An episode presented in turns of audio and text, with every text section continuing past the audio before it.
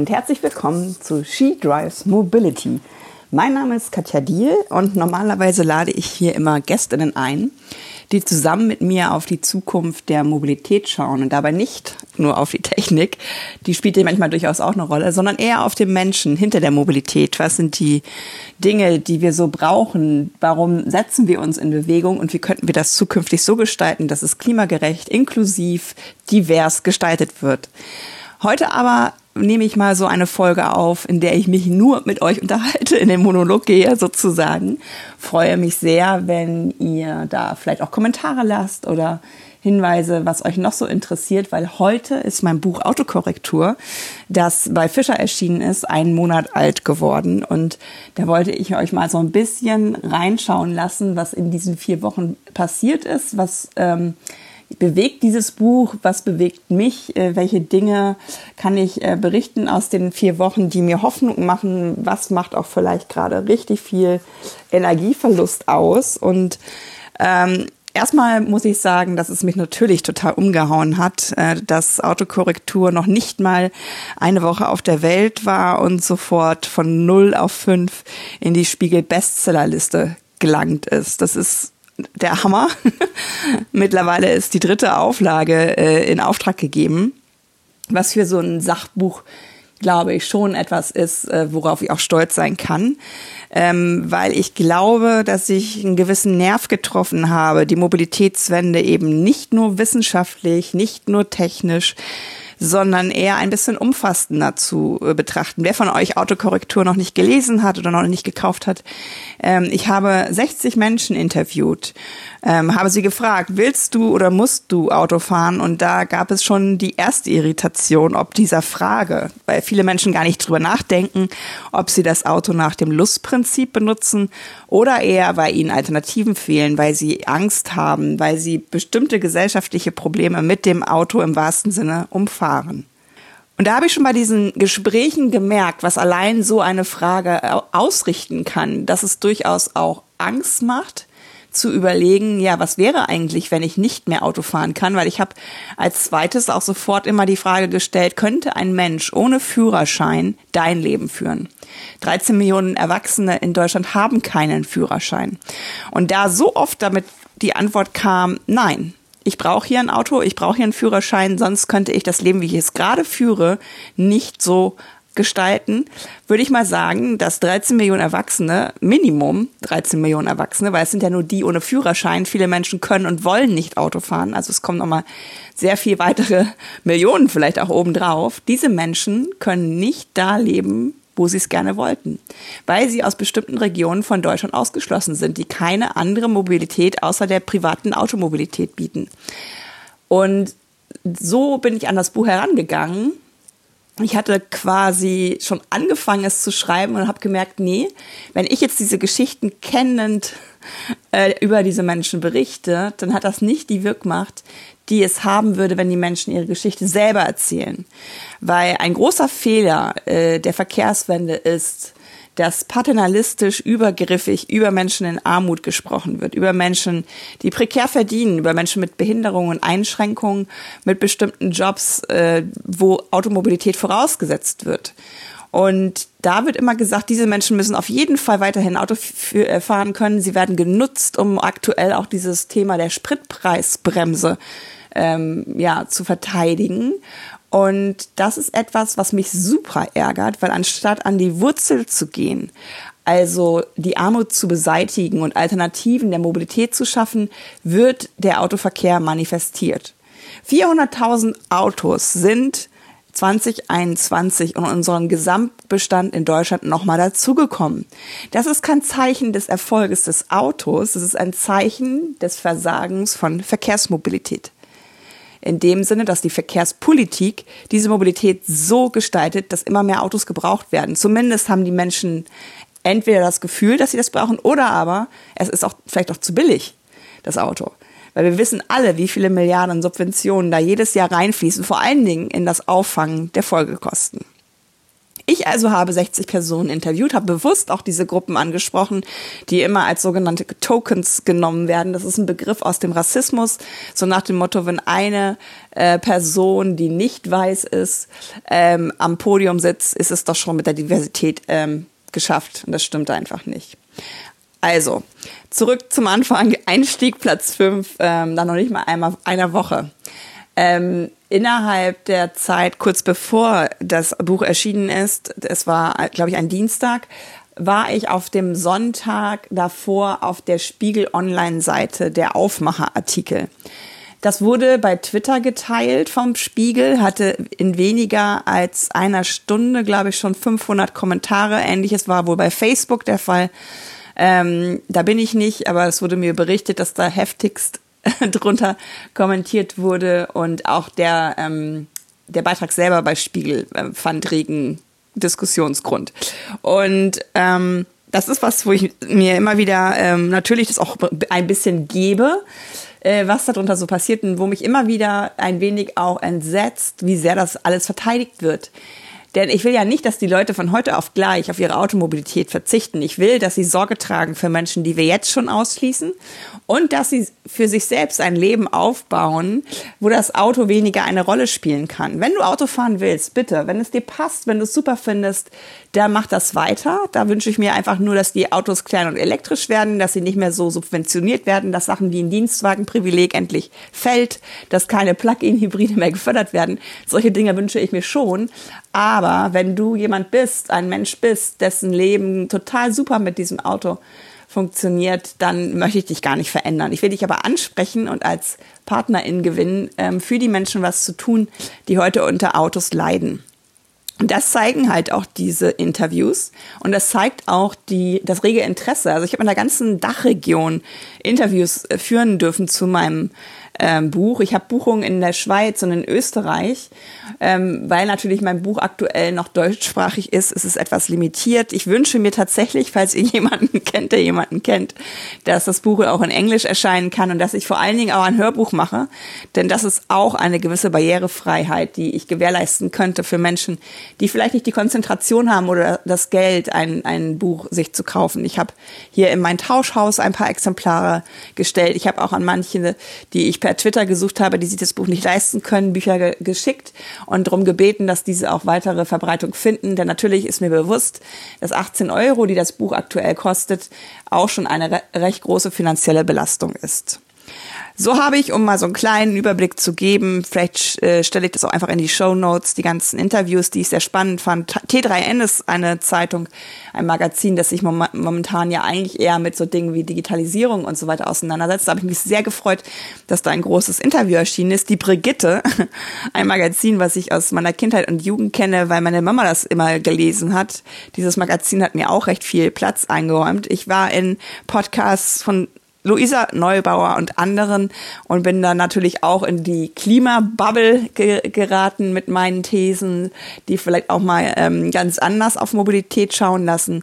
Und ich denke, diese Resonanz, die freut mich. Ähm, nicht nur in dem Sinne, dass ich will, natürlich muss ich das wollen, dass sich das Buch verkauft und darüber gesprochen wird, sondern ich empfinde natürlich auch doppelten Druck.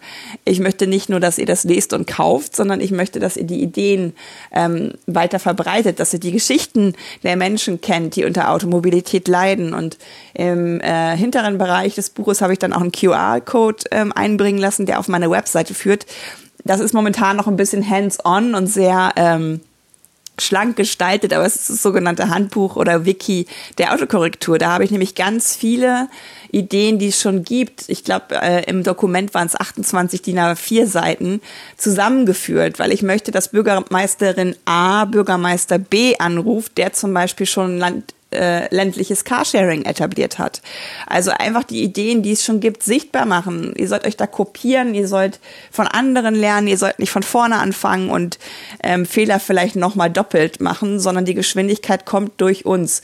Weil die Verkehrspolitik, das zeigt sich gerade, äh, ist einfach immer noch autofixiert. Volker Wissing, der neue digitalen Verkehrsminister, hat bis heute die Zivilgesellschaft nicht ähm, getroffen. Er war am Anfang für mich eine echt überraschend gute Figur in der Verkehrswende, was die Verkehrspolitik in Deutschland angeht, weil er sich klar gegen E-Fuels äh, positioniert hat, sich klar gegen Plug-in-Hybride äh, positioniert hat. Aber kaum hat er den VDA, also den Lobbyverband der Autoindustrie, und die Autohersteller getroffen, ist er umgekippt. Und das hat mich sehr enttäuscht. Er spricht auf einmal wieder von Brückentechnologie.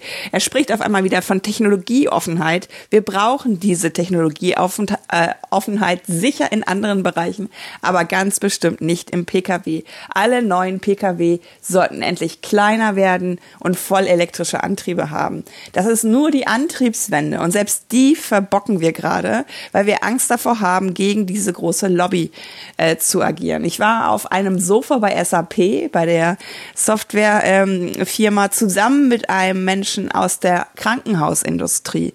Und er hat mir nochmal weiter die Augen geöffnet, dass in der Autoindustrie 900.000 sehr gut bezahlte Menschen arbeiten, in der Krankenhausindustrie 1,3 Millionen nicht so gut bezahlte Menschen. Für die standen wir ja zum Teil auf dem Balkon und haben geklatscht. Und dass diese Industrie, obwohl die Löhne so viel geringer sind und wir sie auch einfach nicht wertschätzen, was ich bis heute zumindest so wahrnehme. Ähm, die Menschen gehen auf die Straße, machen Demos, um darauf hinzuweisen, wie wir mit diesem Gesundheitssektor umgehen.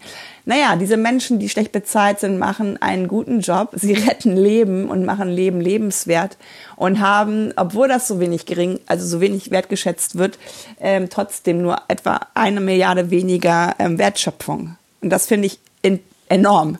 Und ich finde es unsäglich, dass immer noch die Autoindustrie als Schlüsselindustrie bezeichnet wird. Das gehört sich nicht. In der Zeit der Pandemie haben wir spätestens gemerkt, was hier eigentlich gerade der Schlüssel ist. Es sind die Menschen, die unsere Re Leben retten.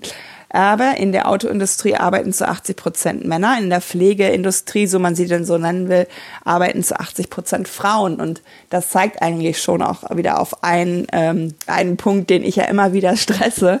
Bringt endlich Diversität an die Tische der Entscheidung in der Mobilität und in allen anderen wichtigen Fragen, die uns in der gesellschaftlichen Transformation so beschäftigen dann würde es nicht passieren, dass zum Beispiel wie jetzt geschehen die neueste ICE-Generation von Volker Wissing als Verkehrsminister als barrierefrei äh, und hoch technisch äh, gefeiert wird. Sie ist nicht barrierefrei, vor allen Dingen nicht für Menschen im Rollstuhl.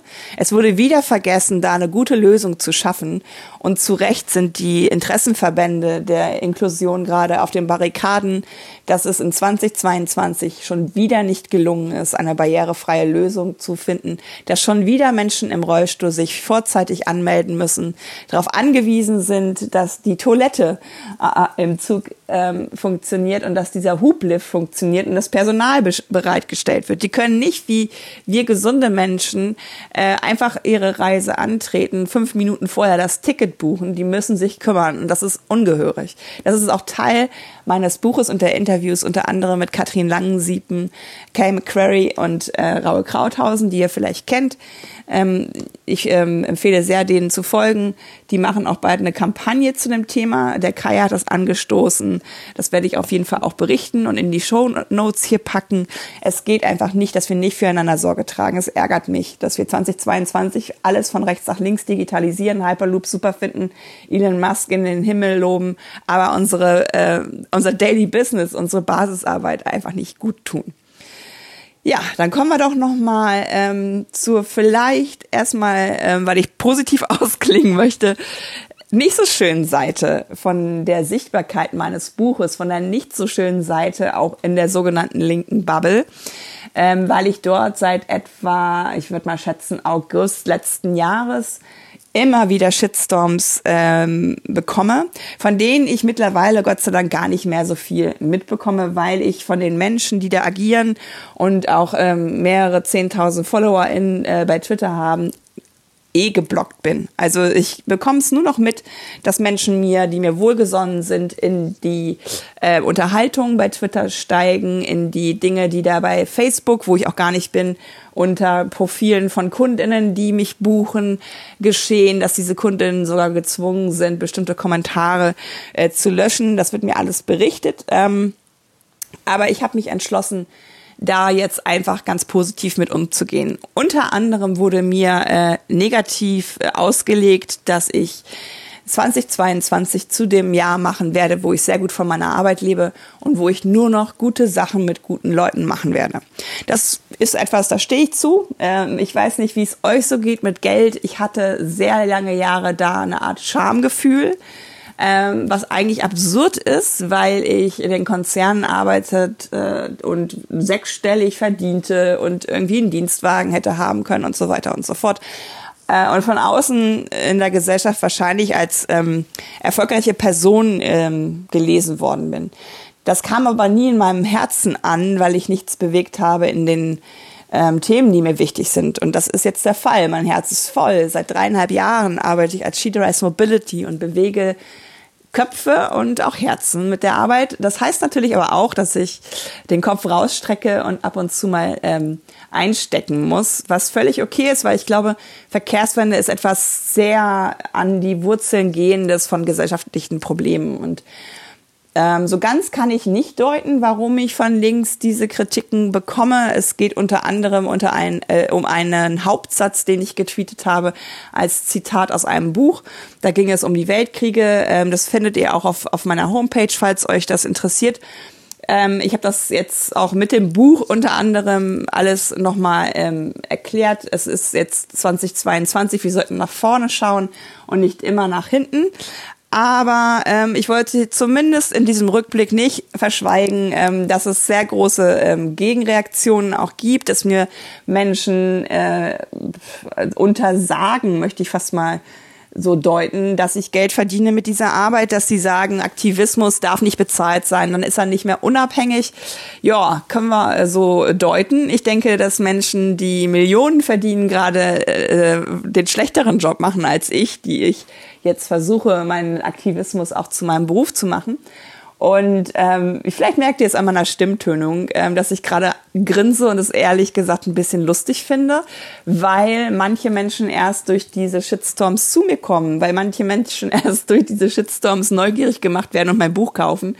Also vielleicht gilt auch einfach der Satz, ähm, jede PR ist gute PR, sogar die schlechte.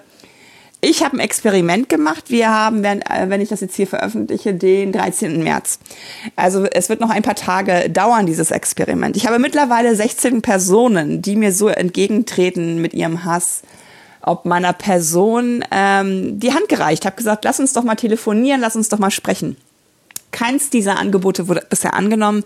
Manche haben die äh, Message, die ich dazu geschrieben habe, sogar als Screenshot in ihre Timeline geholt und sich darüber lustig gemacht, dass ich diese Angebote gemacht habe.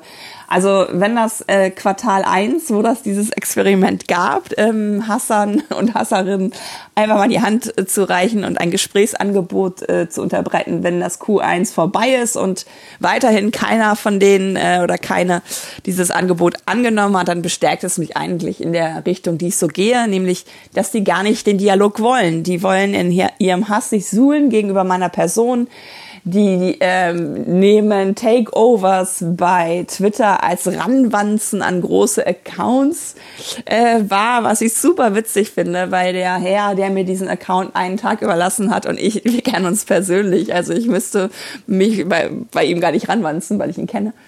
Und ähm, ja, ich find's traurig, weil wir in der linken Bubble einfach die Kernkompetenz haben, uns gegenseitig klein zu halten, uns gegenseitig zu bashen, anstatt gemeinsam gegen Rechtsradikale, gegen Menschen, die Rassismus ähm, leben, gegen Menschen, die behindertenfeindlich sind und Menschen in Armut nicht äh, zum guten Leben verhelfen. Wenn wir gemeinsam ge gegen diese Menschen ähm, kämpfen würden, die aktuell noch sehr viel Macht auch im Verkehrssystem haben, dann wären wir schon sehr viel weiter. Ähm, ich habe mich entschlossen, die Kraft da mir nicht mehr absaugen zu lassen. Natürlich trifft es mich. Meine Güte, in uns allen ist, glaube ich, dieser kleine Kern von Mensch, der einfach auch gemocht werden will und auch in Frieden leben mit den NachbarInnen.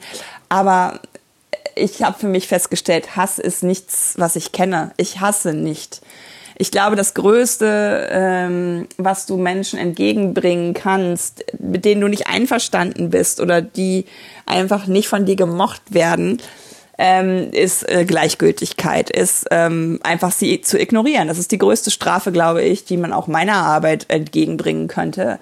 Hass ist etwas, was Emotion ist. Hass ist etwas, vor allen Dingen, wenn es fast täglich gegen mich geschossen wird ähm, auf bestimmten Accounts, was irgendwie eine Reaktion auf meine Arbeit ja ist. Also irgendwie egal bin ich ja anscheinend nicht. Das aber auch schon genug auf diese ähm, negativen Dinge ähm, ähm, schauend.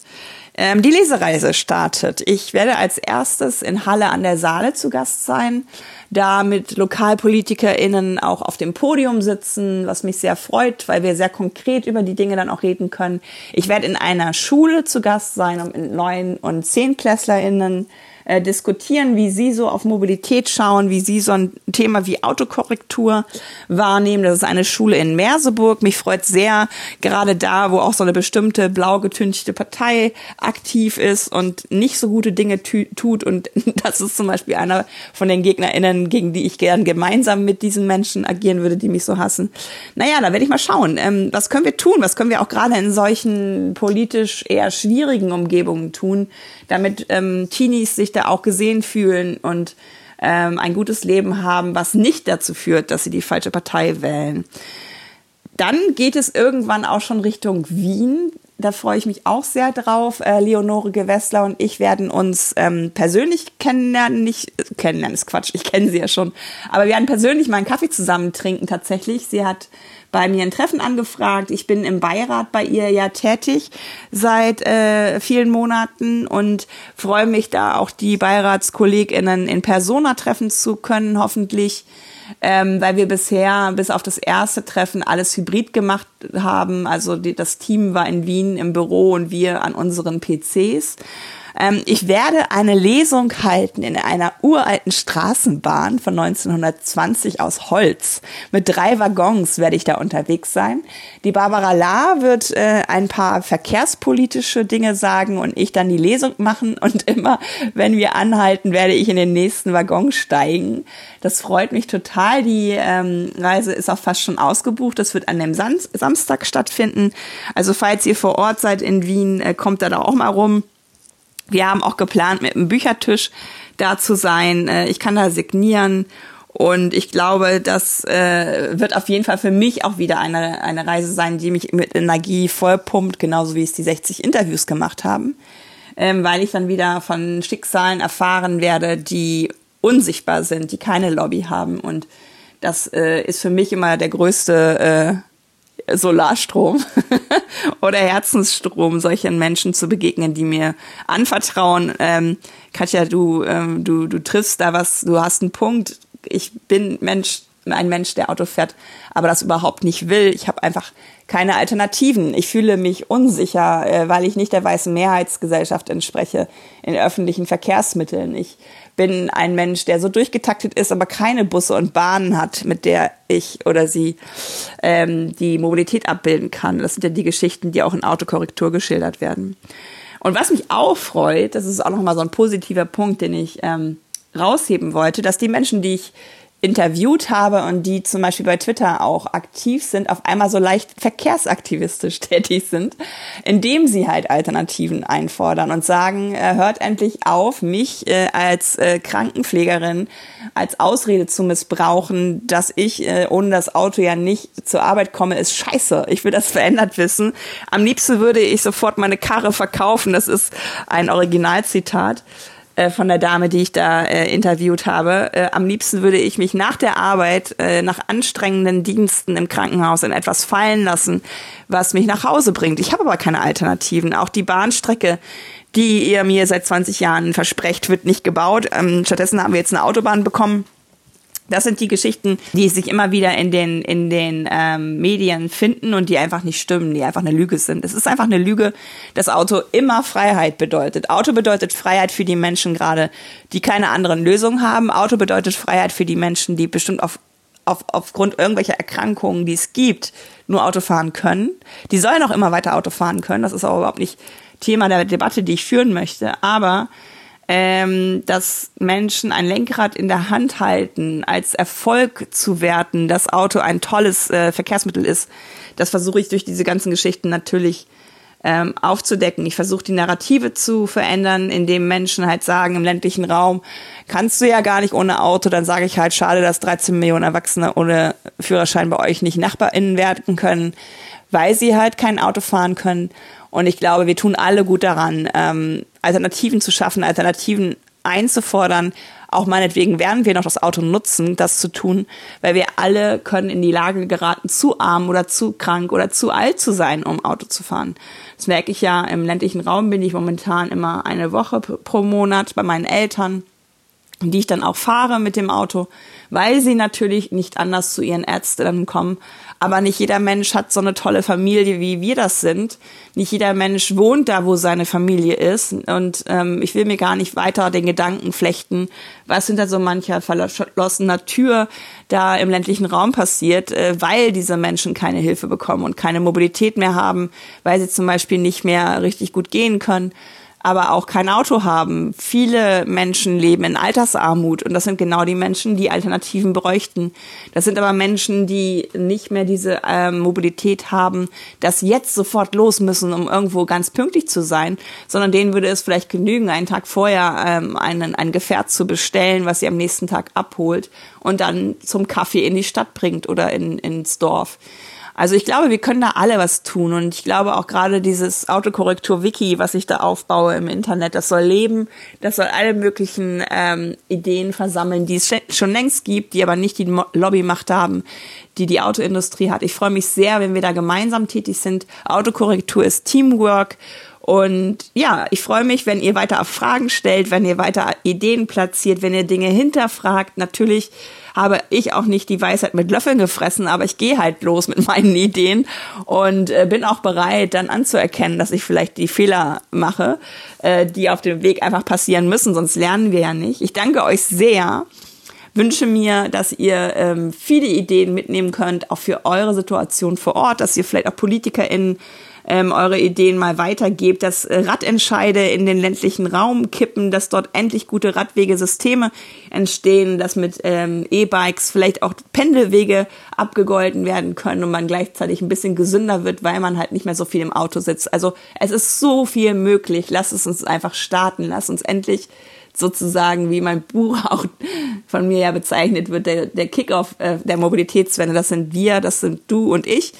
Und ähm, empfehlt den Podcast weiter, empfehlt das Buch weiter, verschenkt es vielleicht auch an PolitikerInnen, ähm, dass sie einfach mal gezwungen werden, sich mit solchen Ideen auseinanderzusetzen. Ich danke für euren Support. Ich danke, dass ihr treu hier äh, ja, mir und meinen Ideen folgt. Ähm, guckt mal bei Steady vorbei. Da könnt ihr ein Newsletter ähm, ab fünf Euro im Monat von mir abonnieren. Einmal die Woche bekommt ihr dann Post mit neuen Ideen und Eindrücken. Ähm, ja, ich wünsche euch jetzt noch äh, eine schöne äh, Woche, äh, hoffentlich viele sonnige Tage und ganz viel Freude im gemeinsamen Teamwork Autokorrektur. Eure Katja.